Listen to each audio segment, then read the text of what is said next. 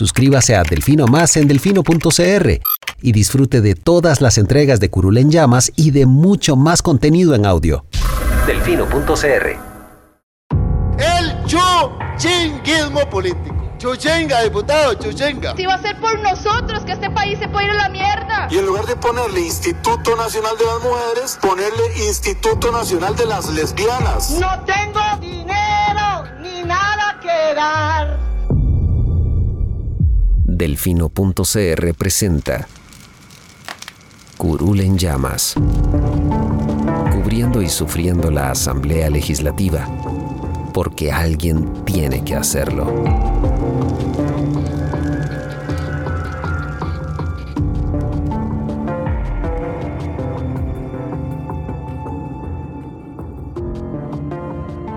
Hola queridos suscriptores de Delfino.cr, bienvenidos a un nuevo programa de Curul en Llamas, el podcast semanal donde les comentamos los temas más relevantes e irrelevantes de la Asamblea Legislativa. Les saluda Luis Madrigal desde el 4 de junio del 2021, como siempre en compañía de... May, espero que todas y todos estén bien. Tremenda semanita tuvimos, pero bueno, amanecemos con una hermosa y bella noticia para iniciar este fin de semana. Y es que eh, Industrias Infinito perdió el arbitraje internacional contra Costa Rica por el fracaso de la mina Crucitas. Y con esto, con esta muy buena noticia. Eso no está para nada relacionado con la Asamblea Legislativa, sin Pero, embargo... pero es que necesito hacer un contraste para, Exacto. para no entrar en Sin depresión embargo, con esta semana que hubo en la Asamblea. No, no deja de ser una buena noticia para el país como un todo. Era como 6, 0,6% del PIB lo que estaban pidiendo, más o menos.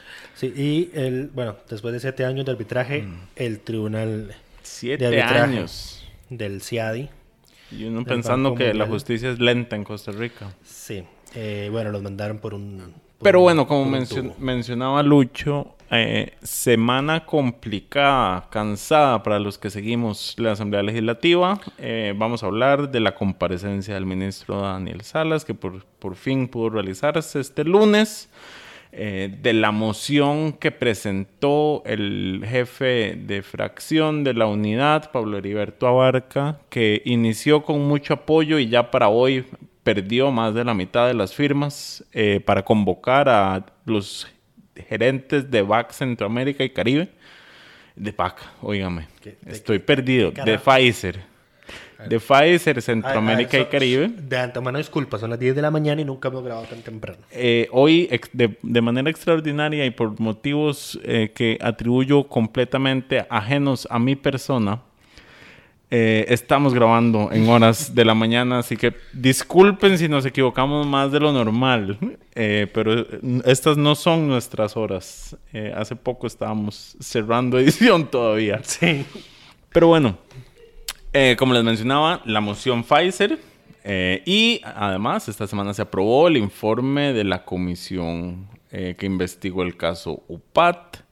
Eh, tendremos también algunos temas breves, como la visita del eh, presidente del Tribunal Supremo de Elecciones y otros funcionarios a la comisión Narco, eh, con varias propuestas Eso suena tan feo. La comisión narco, así es como se llama ahora.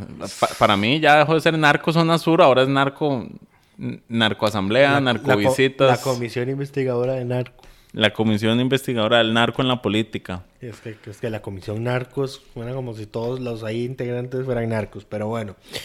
Empecemos con Empezamos con la comparecencia. Interpelación. ¿Fueron cuántas horas? ¿Ocho horas? Más Eh, o menos. ocho, siete horas y 30 minutos, para ser exactos. Los que estuvo Daniel Salas en el plenario eh, soportando, en algunos casos, preguntas insistentes y sin sentidos, en otros muy escasos casos, preguntas que ven atinentes, digamos, que, que eran que no habían sido atendidas y que eran válidas.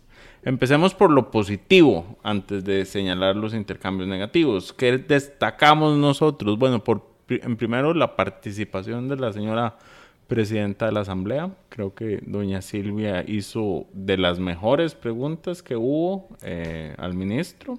9 de 10 porque eh, le, le entró el espíritu de Pedro Muñoz y empezó a, a re- preguntar al ministro que por qué es que si le había agarrado muy tarde para exigir las mascarillas obligatorias. Eh, o sea, cuando uno, tiene, cuando uno ve en este momento, con la información que ya tenemos en este momento, ve en retrospectiva, es muy fácil decir lo que se debió haber hecho. Es fácil ser entrenador de lunes, dicen. Nunca había escuchado ese dicho, pero estoy, estoy completamente de acuerdo. Eh, pero quitando esa, digamos, doña Silvia sí eh, aprovechó bastante el tiempo, realizó bastantes preguntas, eh, más que todo para esclarecer aspectos técnicos, aspectos científicos. Eh, hay que recordar que doña Silvia ha estado en conversaciones con, con este par de, de científicos, expertos, eh, Santiago y Santiago Núñez y Tomás del Camino. y Tomás, ajá, eh, quienes entre las propuestas que han planteado era, por ejemplo, realizar pruebas a todos los estudiantes por motivo del curso lectivo. Eh, y precisamente doña Silvia le hace a don Daniel una pregunta de ese tipo en el plenario y bueno, le dice, bueno, y esa, esa pregunta, la, esa propuesta la, la hizo alguno de estos dos señores. Lo que pasa es que de dónde vamos a- no tenemos la capacidad para procesar 1.500.000 pruebas al día. Eso es cierto. O sea, con costo en este momento estamos procesando un poquito menos de, de 9.000 y ya estamos rondando ahí las, las 10.000. Eh, pero no es posible procesar 1.500.000 pruebas. O sea, en Ten- este momento... Tendrían que ser de esas pruebas rápidas que de autoaplicación, Din- las que venden en, en Estados Unidos. Pero igual hoy necesitas un millón de pruebas eh, Diarias. diarias para autoaplicación. Es imposible. No, o sea, sí, exactamente. Daniel lo que le dice es, hay una diferencia entre lo de entre lo Deseable, deseable y, lo, posible. Sí, aquí, aquí trabajamos con lo posible, pero bueno. Eh, bueno, doña, otra que destacó también fue doña Yorleni León, porque doña Yorleni, eh, aunque hizo ahí una especie de control político, ella logró algo casi que al día siguiente. Al día siguiente, de Al día siguiente, sí. Y es que eh, doña Yorleni le preguntó al ministro que qué iba a pasar con la gente que está expulsada de la seguridad social, entiéndase la gente que está en la informalidad, que tiene factores de riesgo, pero que por precisamente no tener seguro ni controles en la caja, pues no tiene esos factores de riesgo listados en su expediente de salud. Eh, ¿Qué ocurría hasta que doña Yuleni planteó esa, esa situación y que la comisión de vacunación lo cambiaba? Que las personas tenían que pagar un certificado médico que valía como 35 mil colones, por ahí andaba, Eso vale mucho. Más o menos, sí. Más o menos. para eh, que la caja les, digamos, aceptara los diagnósticos médicos que les habían hecho en el sector privado. Correcto. Eh, No, también no se médicos. recibían médicos de empresa. ni médicos penitenciarios, eh, bueno, en fin, o sea, tenía que ser necesariamente un examen de la caja. Y si no, eh, pagar los 35 mil colones de esa bendita certificación. Doña Yolani entonces lleva varios escenarios y comenta, pues dice, tengo dos de estos casos. Este, el de esta persona, que esos 35 mil colones representan el 50% de lo que paga de alquiler al mes por la casa en la que vive con sus hijos. Y el de la otra persona, que es una persona que trabaja en, en, en la- en una empresa, que esa empresa tiene médico de empresa, pero la caja no le acepta el, el dictamen del médico de empresa. Eh, pues entonces don Daniel Saras dice, bueno, vamos a revisar ese tema y justo al día siguiente la comisión de vacunación anunció que se tenía que aceptar dictámenes de médicos de empresa, dictámenes de médicos eh, de medicina penitenciaria, eh, pues el certificado este del, colegio de médicos y ya los, los, digamos que los dictámenes que hace la caja del Seguro Social. Y yo creo que ahí podemos parar de contar. Logró, a ver, logró su cometido, que era buscarle una solución a algunos de estos casos, porque y Daniel lo dijo claramente, el No problema es que eliminar. no podemos eliminar este requisito del todo, porque si no, eh, el grupo 5 se podría fácilmente brincar la fila y pasarse sin justificación al grupo 3. O sea, tiene que haber algún comprobante médico eh, y bueno, lo que sí se logró fue ampliar en estos casos para que la, las, la medicina de empresa también pueda eh, y sirva y le ayude a estas personas. Eh, y aunque ya se y aunque ya con esos requisitos ya estamos viendo ahí mayor medio de esperanza que hay varios vivillos falsificando Sí, pero es que sí, dictámenes médicos con ayuda de con, ayuda, con, con ayuda de médicos que se exponen a sanciones severas. Sí, pero di, Esto es Costa Rica, nunca pasa nada. Exacto, pero bueno, em, por esto y porque eh, doña Yorleni no cayó en la tentación de la moción Pfizer de la que vamos a hablar después, le damos a ella esta semana el reconocimiento de diputada de la semana. Bueno, eh, por ahora eso fue, digamos que lo bueno. Tenemos que entonces pasar a recapitular todo Ahora lo sí. malo. Eh, Ahora sí empezamos. sí, durante creo que una semana, dos semanas, eh, estuve transcribiendo los anuncios que se habían hecho en conferencia de prensa de las conferencias de COVID eh, relativos a vacunación. Eh, ustedes recordarán que cuando se presentó la moción y cuando se discutió y cuando se votó la moción para que don Daniel compareciera en la asamblea, lo que sobró eran preguntas repetidas o temas que ya habían sido aclarados hasta el cansancio, eh, falsedades, etcétera, etcétera. Entonces ya podíamos intuir qué era lo que íbamos a ver en esa interpelación. Y dicho y hecho, eh, en las 7 horas y 30 minutos que duró ese, ese espectáculo, se plantearon un total de 127 preguntas. De las cuales, ¿cuántas fueron redundantes? 82 eran preguntas que habían sido respondidas en comunicados de prensa, en conferencias de prensa, o para peores, o para peores, en la presentación que el ministro había hecho la semana pasada y que volvió a hacer este lunes en el plenario. Sí, a ver, yo creo que las preguntas que el ministro contestó son las que no se debieron haber hecho. Yo no espero que los diputados ni nadie en este país, aparte de vos, hayan visto y conozcan absolutamente todo lo, toda la información que se ha dado en No, es que yo quería probar, prensa. ese quería probar un punto, El, el punto es... de que lo convocaron bajo premisas falsas. Ah, no, eh, pero eso es obvio. No, no hacía falta probarlo, digamos. No, y vamos a ver, es que el- no es como que... Vamos a ver, sí, es que si hubiesen sido preguntas como las de doña Silvia. O sea, doña Silvia hizo varias preguntas que también están ahí metidas en ese conteo repetido. Eh, pero ella profundizó, o sea, en, en- en aclaraciones técnicas, en aclaraciones científicas del por qué. Los otros es, ¿por qué no dejan al sector privado importar vacunas? Lo- Los, los otros repitieron una serie de argumentos que se han repetido popularmente. O sea, eh, ¿por qué los privados de libertad, por qué los, los educadores no son grupo prioritario? O sea, por Dios. Y a, a pesar de que esas son preguntas que ya, eran ya habían sido atendidas en conferencias de prensa o en comunicados de, pre- o en, co- o en comunicados de O sea, prensa, so- son cosas básicas, o sea, preguntaron cosas básicas. a mí sí, no deja de ser importante que las pregunten ahí porque por lo menos le dan el espacio al ministro para contestar, que esta vez sí lo tuvo. Eh, Eh. Algo que no veíamos, creo que cambió algo en la dinámica de las interpelaciones, es que el ministro tenía tiempo para contestar. Sí, eso, eso fue una buena decisión de doña Silvia, cambiar la dinámica de cómo se- Entonces, se, el, se el- se realizaba el intercambio. el diputado no podía agotar el tiempo y que el ministro tuviera que sentarse ahí callado. Eh, eh, sí, de paso, de, o sea, doña Silvia les advirtió una semana antes que eh, si hacían, se ocupaban todo el tiempo que tenían para hacer las preguntas, pues ella iba a darle un tiempo proporcional al Es- ministro para que respondiera. Exacto, entonces esa fue una medida, digamos, que permitió que el ministro pudiera siempre referirse a aquellas cosas eh, que los diputados preguntaron, aunque hubieran agotado su tiempo con otros comentarios o, eh, o nada más comentaban. Sí. Eh, tenemos entonces que mencionar el... Bueno, 82 eran esas preguntas que ya habían sido respondidas anteriormente hasta el cansancio. 27 eran preguntas novedosas y 18 eran preguntas que estaban basadas en falsedades, de las cuales 3 también podrían encajar con preguntas que ya habían sido respondidas anteriormente. Entonces, según la matemática de May, todo esto nos da que el 67% de las preguntas hechas, o el equivalente a 2 de cada 3, eran preguntas que el ministro de Salud ya había aclarado en algún momento.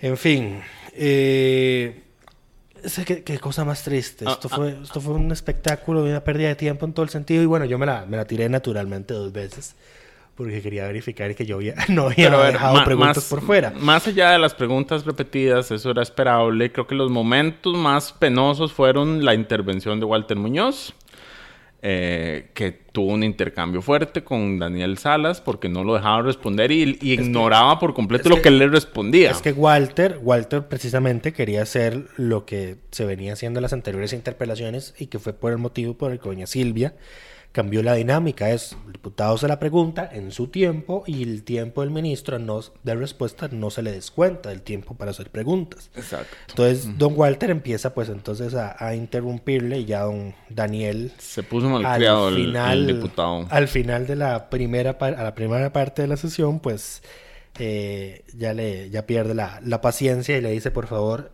respete que estoy hablando yo. El otro punto más bajo fue la intervención de Jonathan Prendas, que nos dejó una serie de memes Yo creo que, eh, todo, yo creo que nos todas, han las, hecho. todas las intervenciones bajas fueron de diputados hombres. Eh, Walter Muñoz, Jonathan Prendas, Pedro Muñoz, Pedro Muñoz y Eric Rodríguez. Sí. Porque hasta es que eh, ¿Por qué lo- los hombres son tan nefastos? se los pongo así, hasta Franji Nicolás. Hasta Franji Nicolás. Tuvo un mejor papel o un mejor comportamiento mejor en esta interpelación. Es correcto. O sea, hasta ella.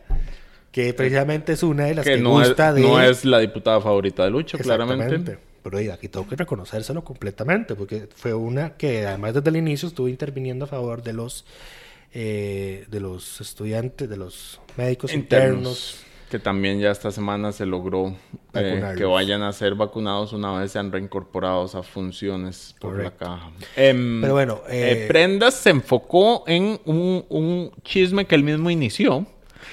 Y es que Costa Sí, Rica. estoy seguro que nadie se lo contó. Exacto. Costa Rica no negoció con Pfizer, casa matriz, sino que se- el- con lo que él entiende como una subsidiaria o con un intermediario. No, él dijo, él, el chisme, cuando lo empezó, él dijo, Costa Rica le compró las vacunas a Pfizer a través de un intermediario. Exacto. Eh, ese intermediario que él dice en realidad es, es Pfizer, Centroamérica y el Caribe, eh, que son los que cuando se iniciaron las negociaciones, eh, la empresa como tal designa como los responsables para esta negociación para Centroamérica y el Caribe, dicho sea de paso. Entonces tiene un intercambio insistente con el ministro en el cual le dice como, ¿por qué no fueron a, a la casa matriz? ¿Por qué no hablaron con, Con el CEO. con el CEO? Bueno, él decía CEO. Ajá. Eh, ¿Por qué se, se conformaron con negociar aquí con la con Pfizer regional? Eh, y, y- y no escuchó nunca la, la respuesta de que ese fue el procedimiento que se les ordenó en el momento en que se hicieron los contactos. A ver, El contrato lo negociaron con alguien de la Casa Matriz y solo con Panamá. Vea, señor diputado, le estoy diciendo que no hay acceso al, al CEO. Puede pedir levantarse, brincar y decir, yo quiero con el CEO de la Casa Matriz. No hay acceso. Ellos nos dicen, negocien con el representante que corresponde a Centroamérica y el Caribe. Así como ocurre con todas las compañías que tienen pues, el tamaño de Pfizer, porque si no se acapara el funcionario. Ya cuando empiece una compañía a tener representación mundial como Pfizer, tiene que tener ese tipo de organizaciones. Es lo que le digo. Nos han dicho, negocien con quien les corresponde en Centroamérica y el Caribe. Ya no sé de qué forma decirle, porque eso es lo que ha ocurrido en este caso. Y entonces ahí Prendas pues se, se indignó, se hizo el ofendido porque dice que por favor, le ruego que por favor mida la forma en que se dirige a los diputados. Luego dice, yo no entiendo lo que usted está diciendo. Y luego dice, no me lo dibuje porque ya lo entendí. Entonces, el, mismo, el mismo no sabe si lo entendió o no lo entendió. exacto. Y vuelve y continúa el intercambio. Hablaron con el- la casa matriz antes del contrato, después del contrato. Y antes del contrato, que después del contrato. Qué penoso.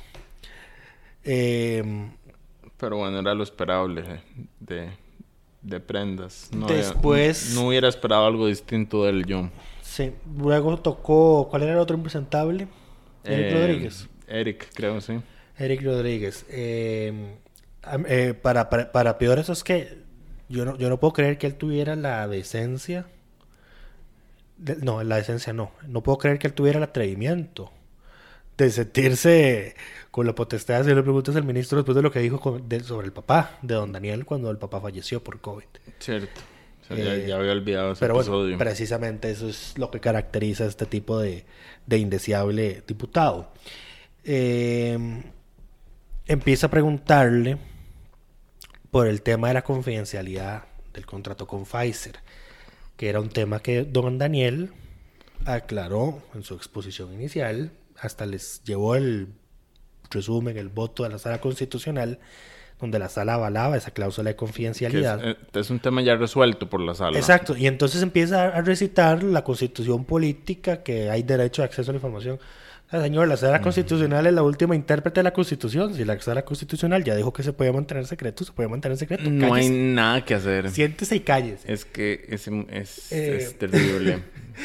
Eh, Digo, es que no hay nada peor que un necio, porque él de fijo nunca revisó y no sabía que la sala ya se había pronunciado sobre este tema. Entonces iba con el argumento de esto es inconstitucional y, y- y lo que están haciendo violenta la ley, pero al haberse ya pronunciado la sala sobre ese tema, el argumento se le cae, pero él, él renuncia a desistir y se mantiene en su posición, aunque sea ilógica, insensata eh, y demás. Sí.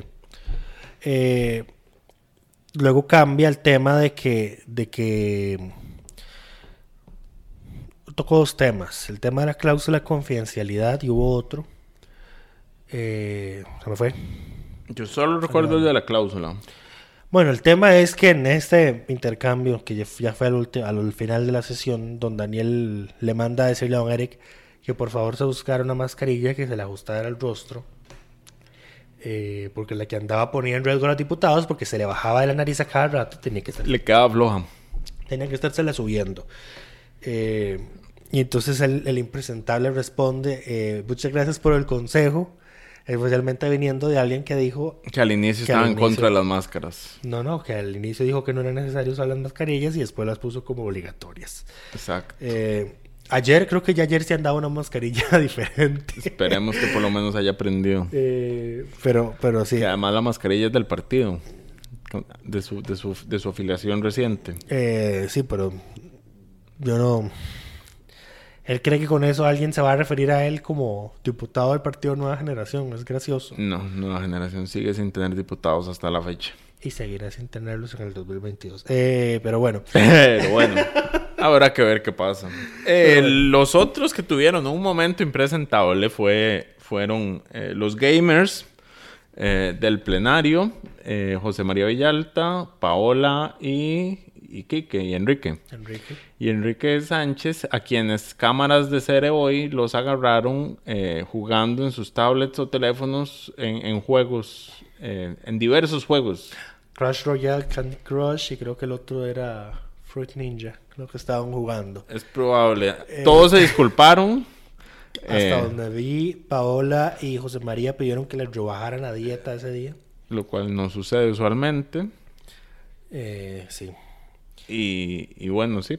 Pero bueno, a ver, eso- todos reconocieron su error. Estamos seguros de que había muchos más diputados en otras, nada más que las cámaras no los agarraron. Sí, porque la barra, es la- barra de prensa está encima de los diputados del oficialismo. Exacto. Por, y eso es que por eso es que a quienes pescan es o al PUSC o a los a independientes, ese al lado. PAC o Sí, al sí. Frente Amplio. a los que están de ese lado. Y em, lo otro. eh, ay, ya se me olvidó.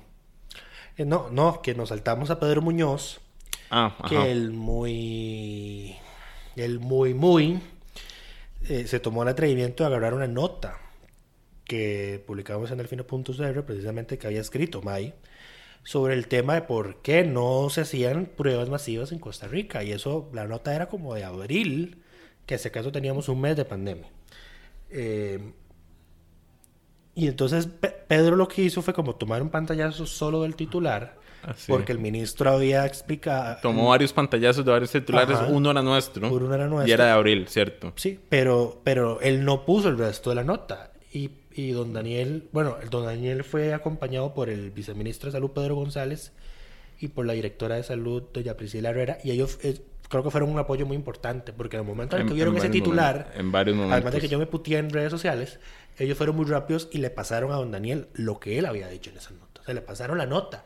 Y entonces él, al momento de replicar, le dice, diputado, no voy a aceptar que usted pues, tergiverse las palabras que yo he dicho. Lo que yo dije En ese en momento. abril era esto y esto y esto. ¿Que ¿Por qué no se podían hacer pruebas? Pues porque no había, no era posible importar la cantidad de pruebas necesarias para hacer pruebas masivas. Punto. Correcto. Eh, pero bueno, Pedro también dijo que, que, que ellos habían hecho muchas pro- propuestas al inicio. Incluso hablando Y que de lo- la gente se burlaba de ellos. Y luego sacó, le sacó en cara al ministro compras irregulares en la caja, como si él fuera el presidente de la caja. Sí. Eh, incluso hablando del apoyo que le dieron los, los dos funcionarios que acompañaron a- al, al ministro de Salud, hubo un, una- un lapsus en el cual él está, digamos, cuando está lloviendo sobre mojado sobre el tema de la exclusividad, que se había una exclusividad en el contrato y el Que eso también se, ya se le había... Que es una necedad. que eso es una necesidad, o sea, que no hay fue una necesidad de. José María. O sea, fue una necesidad De José María Villalta, sí. Porque José María ya le había mandado a preguntar al ministro por escrito que si había una cláusula de- exclusividad con Pfizer y le respondieron que no. Y aún así volvió al plenario y volvió, volvió a preguntar lo mismo. Eh, luego preguntó que si los requisitos que habíamos impuesto no eran una especie de exclusividad para Pfizer. Eh, no, o sea, Pues no, los requisitos de lo evaluación, los, los requisitos de evaluación se establecieron desde un inicio. Pero bueno, él, en, ese, en ese momento tiene un lapsus y en lugar de, eh, de exclusividad, dice en, repetidas No, ocasiones confidencialidad. confidencialidad. Y dice, ningún contrato tiene la cláusula de confidencialidad. Y, entonces llega el, el, el- El el viceministro viceministro. que lo acompaña y, y le señala... y- le señala al oído y entonces le dice, ah, disculpen, eh, de exclusividad, no de confidencialidad. Entonces, Porque eh, dice que las de importantes intervenciones, las de las Sí. que la acompañaron. Si fueran eh, cláusulas de exclusividad, don Daniel dijo que evidentemente el país no las habría, no las habría firmado. Yo habría aceptado una cláusula de exclusividad si me hubieran garantizado al primer semestre todas las dosis, única y exclusivamente. Ah, sí, Y yo creo que cualquier persona razonable hubiera aceptado esa cláusula de exclusividad. sí. Eh, pero bueno, eso no fue. Eh, no fue el caso. Preguntas repetidas, preguntaron por el cronograma, que de un inicio se dijo que era estaba en el contrato, el cronograma con Pfizer, pero que estaba protegido por la cláusula de confidencialidad. Eh, preguntaron por los precios, pese a que el ministro lo, pues, los detalló en la presentación. Eh, que por qué no Sputnik, que por qué no Moderna, que por qué no Johnson Johnson. Eh, el tema con Sputnik, dado que les es muy llamativo y yo que mucha gente pregunta, es que yo creo que la gente no recuerda que Rusia sacó su vacuna sin haber iniciado estudios de fase 3. Se la empezaron a poner a ellos sin haber iniciado. Exacto. O sea, el primer... Ellos fueron el estudio. O sea, el- la- esto, esto fue publicado incluso por las agencias de gobierno rusas de noticias. Sí. O sea, para empezar los estudios en fase 3 se la pusieron primero a la, a la hija de Putin. Correcto. O sea, y desde un inicio se estableció que un, porcentaje importante de la puntuación era que la vacuna estuviese en fase 3 y que sus estudios en fase 1 y 2 estuvieran publicados y revisados. La Sputnik no tenía eso, por eso también le, por eso le fue tan mal. Eh, al final las clasificadas solo fueron eh, AstraZeneca que quedó de primera por el precio, eh, más que todo por el precio, Pfizer y Moderna. Pero Moderna quedó descartada porque es tres veces más cara que la de Pfizer. Correcto. No, la Johnson Johnson es tres veces más cara, ¿no? No, es Moderna es la tres Es veces más Moderna. cara. Quedaron fuera porque no tenían en ese momento las, los- las certificaciones de calidad, digamos, mínimas que se podían exigir en una pandemia para, para, para hacer esos contratos adelantados de vacuna. Ajá. La Sputnik y las vacunas Chinas. chinas. Que recientemente la Organización Mundial de la Salud le dio autorización a la Sinovac Coronavac y dijo tiene una eficacia del 51%. Algo así. No que es pasa, el, inferior- no pasa el mínimo que, es que se inferior exige al acá. 60% que estamos exigiendo en Costa Rica. Eh, y bueno, les voy a dar una exclusiva porque ahí esto no lo, he, no lo he publicado como nota todavía, pero mandé a preguntar porque dicen que la, que la Sinovac tiene eh, 100% de efectividad en evitar hospitalización. Ajá. Y la resolución nada más dice la vacuna debe tener una efectividad mínimo del 60%. No dice qué tipo de efectividad. Entonces yo mandé a preguntar, pues que si era em- efectividad para prevenir los contagios, para prevenir enfermedad sintomática o para prevenir hospitalizaciones. Y me respondieron que es para prevenir los contagios. Entonces naturalmente no pasa ese, ese, ese filtro de la efectividad del 60% para que eventualmente pueda ser importada a Costa Rica. Así que por, lo, por el momento la Coronavac Sinovac no la vamos a tener en el país. Ni por compra del gobierno ni por compra del sector privado. Correcto. El otro punto en el que hizo énfasis Villalta era el tema de, eh, y que replicó después de él Jonathan Prendas, Los fue activos soberanos. qué activos soberanos eh, se incluyeron como garantía en el contrato porque dicen que los contratos en Argentina, Brasil y otros países eh, incluían activos soberanos, que sí se ha, se ha filtrado la información. Esta, esta, este, esta afirmación, que no me voy a traer a descalificarlo como un rumor o como un chisme de una vez, Esta afirmación inicia desde que sale un supuesto reporte de prensa de que Pfizer le había exigido a Argentina poner Los glaciares. Los como glaciares garantía. como garantía. Entonces yo fue muy gracioso porque en época de calentamiento global, naturalmente vas a querer un glaciar como una garantía para una compra de vacunas, ¿verdad? Pero, pero ellos sostienen que eh, Pfizer en Argentina y en Brasil habían atestiguado ante el Congreso que eh, las cláusulas de los contratos eran iguales en todos los países eh, y que se habían pedido activos soberanos. Don Daniel aclaró varias veces que él no era experto en el tema de los, de los Contratos. que se firmaron, o sea que él firmó, digamos, la primera carta, el primera, la primera carta de compromiso con- entre Pfizer y Costa Rica, pero que el contrato ya le correspondía al, al presidente de la Comisión Nacional de Emergencias firmarlo y que era él quien debía responder, pero que hasta donde él tenía conocimiento no se habían comprometido activos soberanos, entendiéndose estos como que hubiésemos empeñado el ICE ahí a algún banco, las reservas del Banco Central, etcétera, etcétera. El volcán Arenal. Dios mío. es que, es que. Pero bueno, eh, a ver, al final el, el ministro salió bien librado, aclaró lo que pudo aclarar. Ese eh, hombre- Se comportó a la altura que no tuvieron muchos No, de no. los que lo cuestionaron. Yo estoy eternamente agradecido con don Daniel y yo estoy seguro que el- en el Consejo de Gobierno del martes le- lo debieron haber recibido con aplausos. Y si no lo recibieron con aplausos, ese hombre ya debió haberse ido para su casa a descansar porque se lo merece. Eh, Dudo que lo recibieran porque como es virtual es más complicado. Pero puedes igual, puedes igual aplaudir a través de una llamada Zoom. Pero, pero mi punto es el siguiente. Eh, esta interpelación fue igual de lamentable, eh, inútil y poco productiva, salvo algunas contadas excepciones de dos diputadas mujeres. Eh, y, no es nada, y no fue casi nada diferente a lo que vimos, eh, a lo que vimos, hemos visto en todo este periodo constitucional con las interpelaciones que se han hecho. Fue diferente en el formato y eso ayudó. Sí, pero, eh, por ejemplo, las mismas faltas de respeto a como le cancelaron la primera vez que lo dejaron plantado porque no hubo quórum del todo. Correcto. Durante esta interpelación del lunes rompieron el quórum nueve veces. Y en una inclusive tuvieron que pasar lista porque no tenían certeza de Mm. No que estaban seguros. Y, y- 38 y, por diputados. suerte Había estuvieron 40. porque no había que cerrar la sesión ahí. Sí, y, y nuevamente iban a ser tan descarados y tan cínicos de, De- tener de- que volverlo a llamar para Correcto. terminar la interpelación, como se lo hicieron a la ministra de Educación, que a la ministra de Educación sí le rompieron el quórum mientras estaba la interpelación en curso. Eh, pero cuando Daniel ya se le planta, digamos que al diputado Walter Muñoz, que algunos, para algunos puede ser como altanero, explosivo, lo que sea, Violento. eh, whatever. Ese hombre en ese momento creo que puso un- un- una línea roja de yo no voy a permitir que ustedes hagan lo que han hecho con el resto de mis compañeros ministros durante este periodo.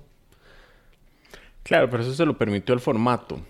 Sí, pero, es- pero Walter quiso romper el Él quiso romper el formato y, Y él Daniel no no lo lo, permitió. dejó. Daniel Eh, no lo permitió. Si sus compañeros hubieran tenido un formato como este, tal vez se hubieran podido defender mejor. Sí. Porque lo que teníamos antes era básicamente el, el- el ministro ahí sentado escuchando y quedándose sin políticos. tiempo de, de poder contestar a lo que se señalaba, se preguntaba o se afirmaba, eh, ya fuera verdadero o falso.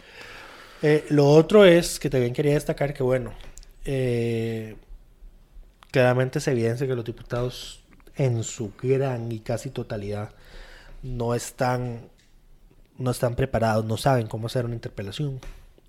Eh, por más que hayan tenido tiempo de ver, no sé, cómo se hacen interpelaciones en Estados Unidos, en el mismo, en el mismo España, que tienen sesiones de interpelación al gobierno casi que todas las semanas. Eh, deberían verse algunos videitos y aprender de las técnicas de interrogatorio. Eh, pero creo que es mucho pedir. Y lo otro es que lamentable que los asesores de los diputados le hayan permitido a tantos hacer el ridículo que hicieron.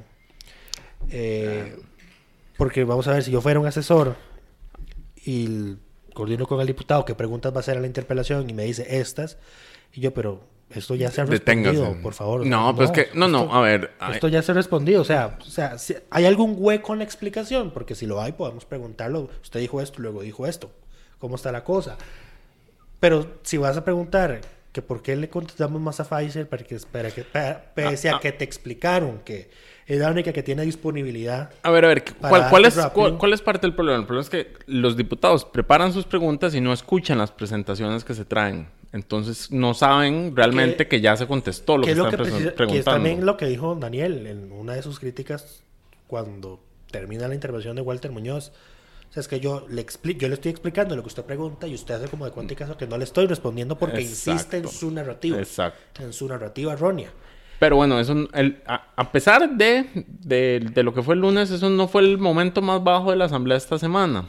Porque naturalmente, después del ridículo que, tu, que hicieron el lunes, porque vamos a ver, yo estaba haciendo un marcador de preguntas que ya habían respondido antes versus preguntas que eran novedosas. Y digo, y bueno, al final el marcador quedó eh, 24 120, eh, 82 a 27. Y ahí, y, las 18 preguntas que eran basadas en falsedades, como que en Reino Unido solo estaban poniendo una dosis de Pfizer. O que por qué no combinábamos vacunas. Correcto, pero O sea- bueno, ya, suficiente de esta comparecencia, Pero sí, no, ahora viene la, ahora viene la Ahora, moción. lo Después otro que hicieron ridículo, fue, eh, como ya dijimos, el, el jefe de fracción de la unidad presentó eh, una moción para que sea convocado a la Comisión de Ingreso y Gasto Público los eh, gerentes, cuyos nombres en este momento no, rec- no recuerdo, uno de los cuales eh, fue embajador de Costa Rica en Canadá en el gobierno de Luis Guillermo Solís y claramente eso levanta las sospechas de la oposición que busca cualquier cosa para decir eh, que hay, no sé si será tráfico de influencias. A ver, tam- ¿qué, qué, también encontraron que... ¿Qué, reclamarían en este caso? Que, que- gracias a que este señor estaba ahí, Costa Rica negoció con Pfizer y, y entonces nos salvó la tanda, digamos. Y Eh, que- ¿qué, es lo que vas a- ¿Qué es lo que estás buscando? Yo no, no entiendo, pero bueno, querían convocar a Bradley Silcox, gerente general de Pfizer Centroamérica y el Caribe, y a Roberto Dormund Cantú, que es el director de Asuntos Públicos de Pfizer. Hay, una, hay un problema con esto. Uno de estos señores es extranjero, Ajá. en primer lugar. En segundo lugar, no está en el país. Que sea extranjero no es problema. Las comisiones pueden convocar extranjeros residentes en el país. Lo que no pueden convocar son a personas que están fuera del país. Recordemos que ni siquiera, ni siquiera lograron traer a Figueres con el caso ver, cuando puede- estaba en Suiza. Pueden hacerlo, lo que pasa es que si la persona no si, va, no, si no quiere venir, no, no, no, pueden tienen forzarla, sí, porque, eh, bueno, faltar a una audiencia del Congreso no es un delito como para que puedas emitir una alerta roja en Interpol y, sea- y que seas extraditado, ¿verdad? Correcto. Ahora, incluso lo más terrible del asunto no es que los manden a llamar, es la justificación que dan para mandar a llamarlo. Te pregunta don Paulo que cuál es el misterio con el contrato, qué es lo que no se puede conocer, por qué hay tanto secretismo y por qué hay tanta bulla alrededor de un de- contrato declarado confidencial. ¿Cuál es el misterio con el contrato? Pues yo no sé qué misterio cree que tenga. El tema es que tiene una cláusula de confidencialidad que se ha explicado hasta el El, cansancio. el- el problema además ¿Qué es, que dicen, ¿cuál es tanta bulla? La bulla es la que hacen ellos. ¿Qué es lo que no se puede cono- qué es lo que no se puede conocer? La segunda pregunta. Eh, pues todo lo que ya Pfizer dijo que sí se podía conocer, que era el precio de las dosis, cuánto valían las dosis, eso es todo.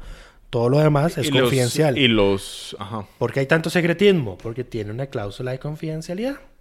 ¿Y por qué hay tanta bulla alrededor de un contrato declarado confidencial? Pues precisamente porque ustedes son quienes hacen la bulla.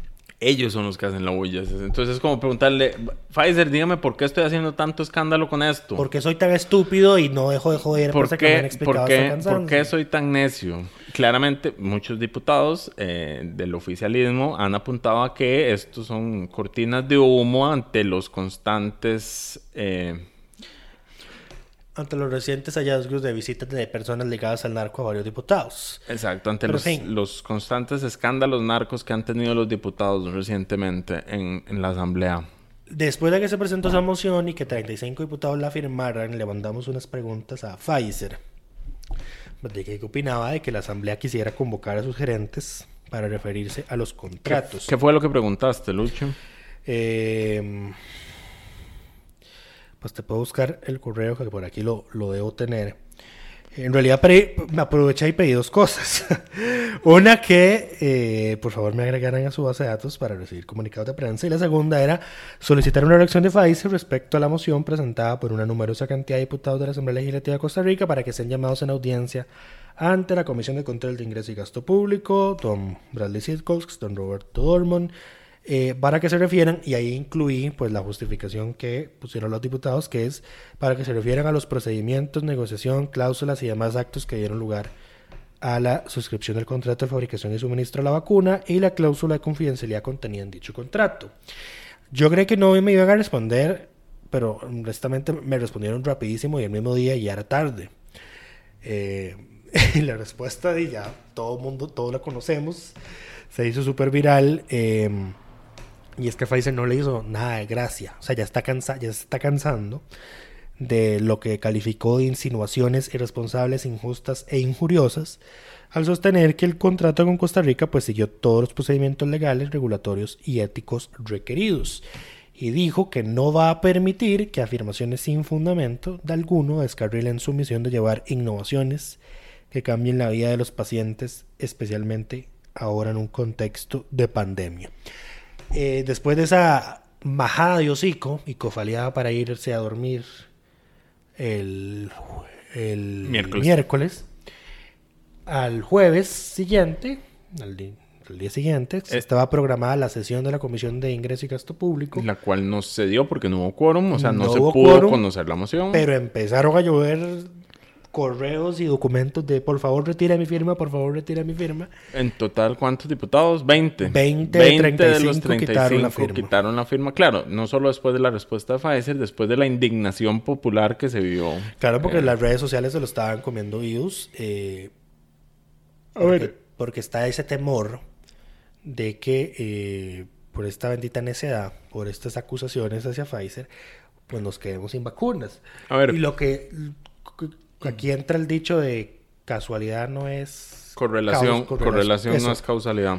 Eh, di, esta semana las vacunas entraron en un día que no normalmente entran. Esta semana entraron menos y, Y entraron menos. en otra fecha. Eh, afortunadamente está registrado que Pfizer eh, a México y a Panamá también le envió menos cantidad de vacunas esta semana. Entonces digamos que podemos tener No un respiro de que no es de No que es- no es No es culpa de los diputados. por ahora. Pero bueno, El eh, tema no sabemos es no- por ejemplo no sabemos si ese contrato tiene una cláusula que diga que si el país representantes del país empiezan a hacer acusaciones sin fundamento, señalamientos sin fundamento, a afectar la imagen de la empresa, pues la empresa puede mandarnos a, a comernos un tonel de churros. esa sería una cláusula abusiva y no, iba- no debía haber sido aceptada. Pero Pero, re- volviendo al tema, eh, una vez finalicen las entregas en diciembre, El el contrato contrato, se hace se, público. hace público y se puede conocer. Eh, es cuestión de esperar. Yo no, no creo que, y esto es importante porque hay una gente que dice que por, ¿por qué están defendiendo a una farmacéutica? Y sí, las farmacéuticas son de las industrias más nefastas y acumuladoras monopolísticas que existen. Eh, más, sin embargo, eh, estamos hablando de un tema de salud pública en este momento. De una pandemia Eh, y de ya- nuevo, el problema no es que los llamen, que los convoquen. Para mí ese no es el problema. El problema es la justificación que dan para Nuevamente. mandarlos a llamar. Exacto. Eso es lo que a mí me parece que es el error y Sí, lo porque- que está mal en este porque caso. ellos empiezan a decir, pero vea, en Argentina y en Brasil sí los llamaron y no hubo circo. Es que Argentina y Brasil no tienen la clase de diputados que tenemos nosotros. Es que que el circo lo hacen ellos. Exactamente. Es que, digamos, si ellos lo hubieran mandado a llamar con las justificaciones del caso y sin haber hecho el, el show el día anterior, Porque, por ejemplo, tienen la posibilidad de hacer sesiones secretas. incluso... Pero ese no es el tema. di. O sea, ya, les- ya les decía la- lo, lo que había dicho Pablo Heriberto, que era lo que querían preguntarle a la empresa. Después de la respuesta de Pfizer y que se hace pública, al día siguiente la Nación le pregunta a Pablo Heriberto, pues, ¿qué, qué opina de que los diputados están quitándole el apoyo a la moción? Y de, y de la respuesta de la compañía, y él dice que es que no, querían, no quieren injuriar a nadie, simplemente que quieren eh, ver si hay un cronograma de entregas. Lo hay, pero es Lo hay, confidencial. es confidencial y se ha dicho hasta el cansancio. Y que si es posible adelantar las entregas. Lo es, pos- es posible y por eso les, Eh. le tenemos ya dos adendas con Pfizer para 3 millones Y- de dosis adicionales. Y esa negociación no le toca a la Asamblea Legislativa, le toca al Ejecutivo. Exactamente. Porque el- para eso existe la división de poderes. Pero bueno, a ellos se les olvida cuando son ellos los que están del lado. Pero al final esto lo que que, no evidencia es que ni siquiera tienen claro para qué quieren llamarlos. No, es puro show. Pero bueno, eh, hablando de show, se aprobó el informe de la comisión UPAT. Eh, show, digo, porque en redes empezaron a hablar del espionaje eh, que representaba esta comisión y Lucho, como siempre, eh, les recordó que en todo el informe no se, se- no se menciona en ningún, en todo el informe aprobado no se menciona en ningún lugar la palabra espionaje. Sí, es que la República tituló eh, Diputados confirman que Carlos Alvarado espionó a los costarricenses. Y entonces Jonathan Prendas agarró ese tweet y dijo que sí, que no sé, que la Gestapo y bla, bla, bla, bla. Y yo, pero ya, si estaban tan convencidos de que verdad Y si estaban tan seguros, ¿por qué no lo metieron en el informe? la, la palabra espío de espionaje no aparece en ningún lado de las ciento y pico páginas que conforman el informe de la comisión de mayoría. Entonces, y recuerdo perfectamente que Jonathan Prendas, que era quien insistía insistentemente, afirmaba en la asamblea, cuando no tenía el presidente de frente, que estaban haciendo espionaje, cuando el presidente fue a la audiencia por el caso UPAD, to- Jonathan no se atrevió a decirle. "¿Usted no, le estaba me- espiando?". no le mencionó el tema, ni se lo preguntó, no, se lo puede haber preguntado. Exactamente, ahí está. No se atrevió. Pero, es bueno. parte de los circos que tenemos. Eh, Sí, ¿qué no, vamos qué- a, no, no qué- vamos a hablar de qué dice No, no, informe ver, ni nada. Eso lo pueden leer ahí en la crónica. Yo, ya, francamente, eh, no vale la pena. Y los, y los propios diputados se encargaron de que la aprobación de ese informe pasara desapercibida por todo lo demás que hicieron. El único dato interesante que yo creo que ya habíamos mencionado es que el informe incluye eh, una acusación a la ministra de Planificación por perjurio. Ellos aseguran que la ministra les mintió en la comisión cuando llega y dice que ella no conocía el decreto y ellos dicen que toda la evidencia documental dice que sí tenía que conocerlo. Entonces, me, no deja de ser un curioso porque la cantidad de gente que ha pasado por comisiones y les ha mentido, eh, comparado con la cantidad de denuncias de perjurio eh, o acusaciones de perjurio que ellos han hecho formalmente, es eh, la proporción es muy poca.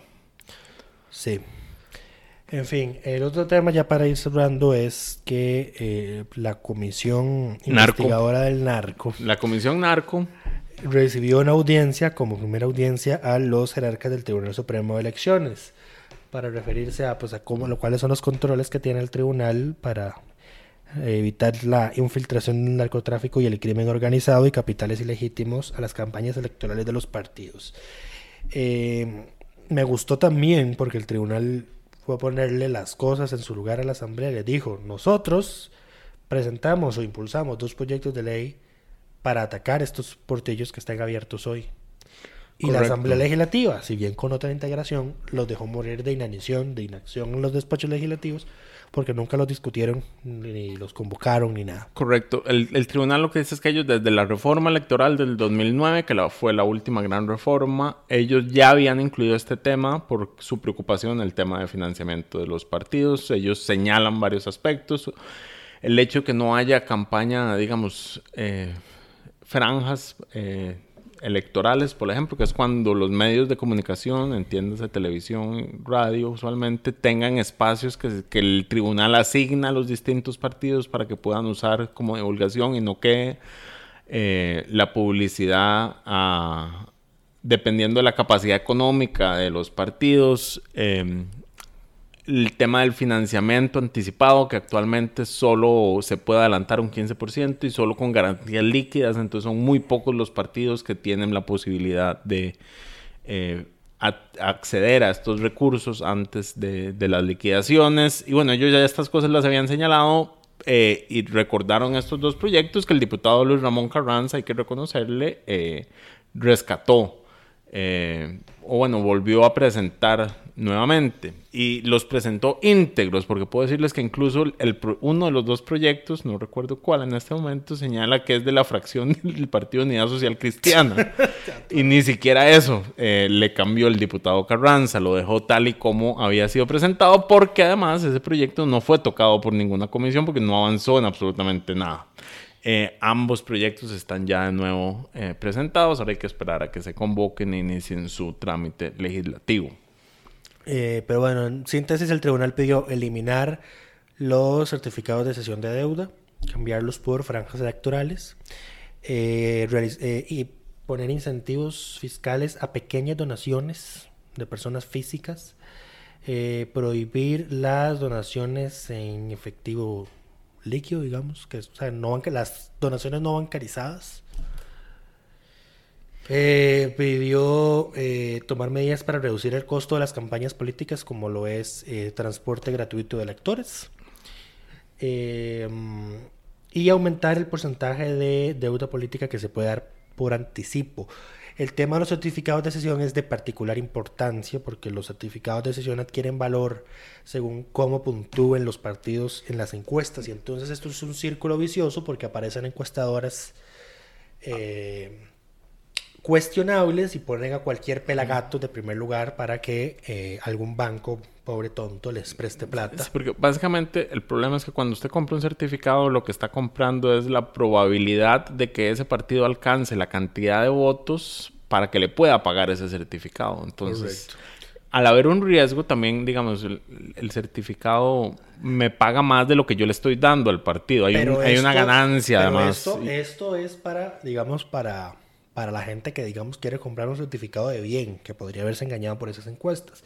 Sin embargo, a la gente que necesita legitimar capitales, pues le vale un carajo. Puede comprar bonos de sesión tipo Z, eh, a sabiendas de que tal vez nunca los vaya a poder reclamar, pero ya con eso legitima parte, legitima de, sus... parte de sus recursos y entonces ahí obtiene eh, a futuro un aliado político porque claro. financió la campaña. Por supuesto. Pero bueno, vamos a ver qué ocurre ya con estos señalamientos que hace el tribunal. También se aprobó una moción para que comparezcan todos los diputados actuales y presentes que recibieron visita de, los tres, de las tres personas acusadas de narcotráfico, una de ellas fallecida.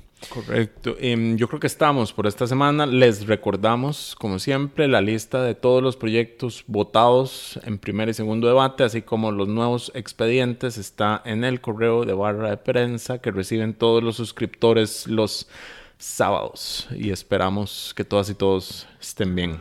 Tengan muy buen fin de semana.